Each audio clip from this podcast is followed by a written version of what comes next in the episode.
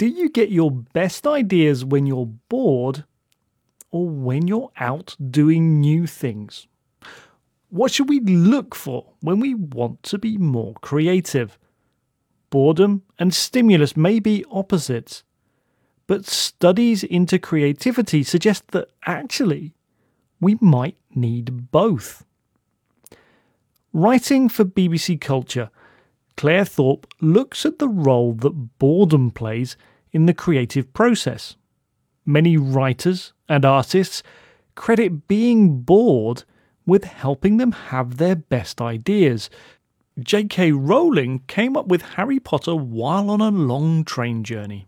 Thorp tells us how some researchers believe that boredom drives our brains to find something to do, leading to creative ideas.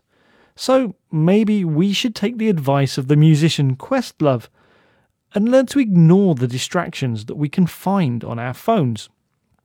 However, before we all start planning how to bore ourselves into creativity, Sandi Mann, an academic and author, warns that too much boredom can take away the energy we need for creativity. Many experts talk about the importance of finding new experiences in order to be more creative. Actor and writer Kayode Ewumi recommends getting on a random bus and seeing where you end up, or learning a new musical instrument, as ways to avoid writer's block.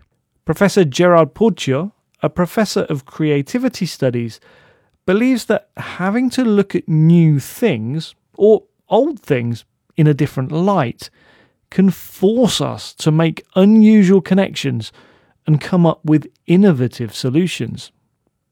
So, perhaps what we need is a balance. Enough stimulus to make us look at things in different ways, and enough boredom to give us the breathing space to work through these thoughts.